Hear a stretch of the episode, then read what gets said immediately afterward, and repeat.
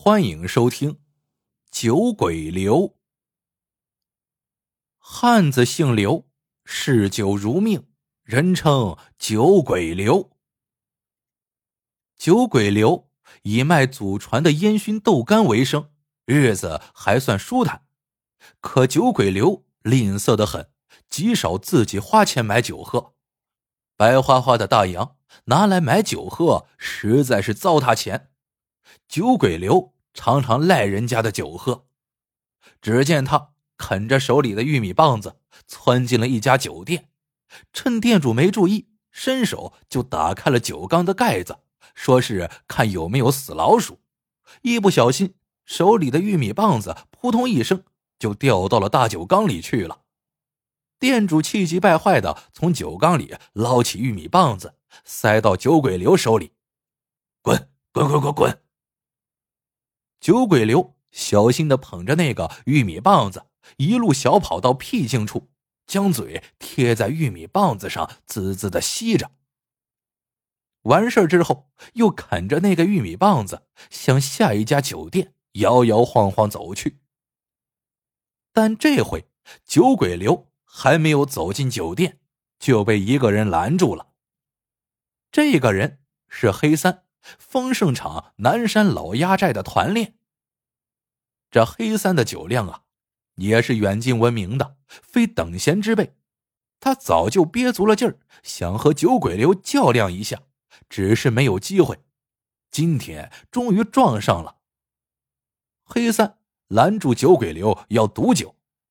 黑三说：“你赢了，这场上的酒你喝一辈子。”酒鬼刘说：“要是输了呢？”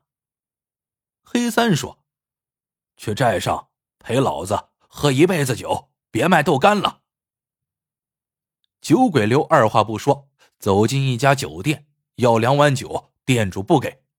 酒鬼刘冲黑三摊了摊手，黑三嘿嘿一笑：“两碗酒。”酒刚上来，酒鬼刘。就迫不及待的喝了一碗，桌子上还有一碗，他伸手示意黑三喝，黑三也不示弱，端起来喝了，咂咂嘴，安逸，随手叮的扔出了一个大洋。他们一前一后走出酒店，又走进另一家酒店，同样要了两碗酒。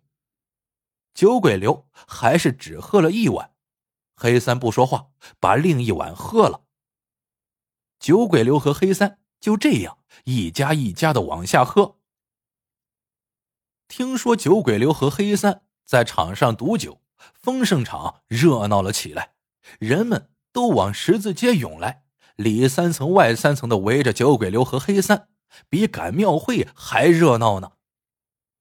一连喝了五家，酒鬼刘脸不红心不跳，他停住了脚步，看着黑三。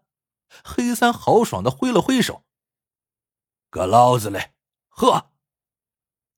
酒鬼刘笑了笑，又喝了一家，依旧停住脚步。黑三的脸黑了下来：“怎么，瞧不起人呢？”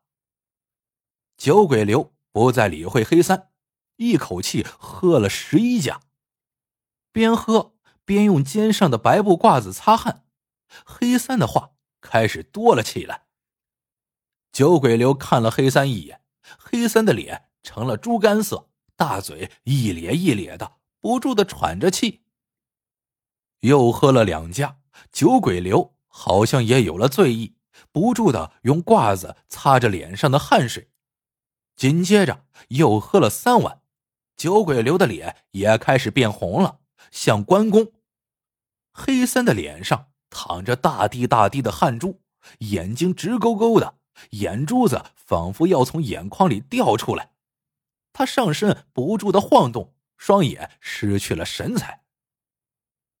酒鬼刘从十字街折回来，再往下一家酒店走去的时候，黑三嘴里骂了一句：“你狗日的，算你凶！”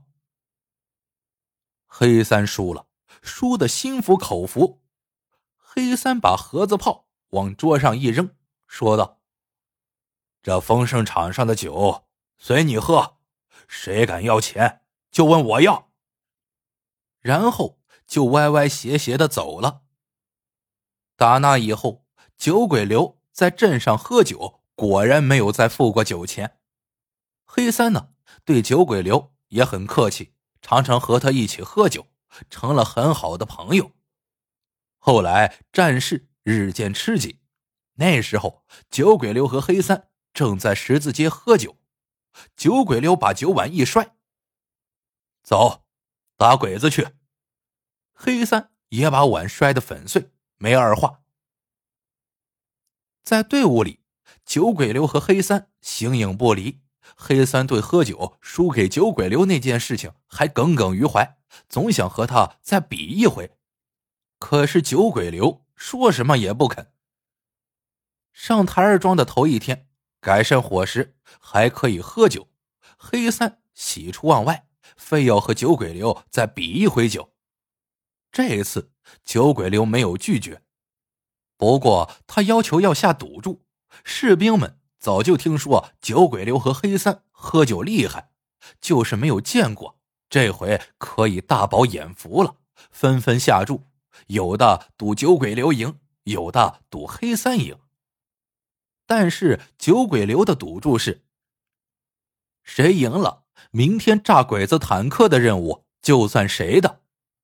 黑三说：“要得。”说干就干，酒鬼刘爽快的脱下军装，又解下贴身的褂子搭在肩上，和黑三赌起酒来。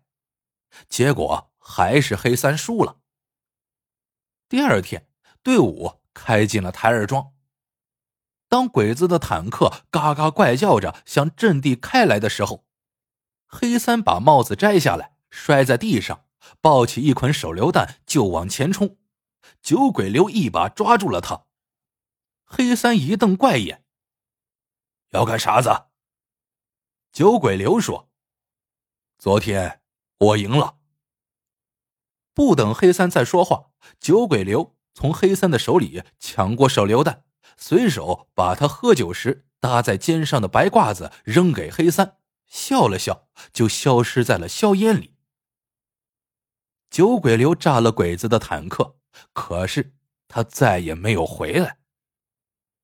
战斗结束后，黑三对着一个大碗，使劲拧着酒鬼刘那件白布褂子，他拧啊拧啊。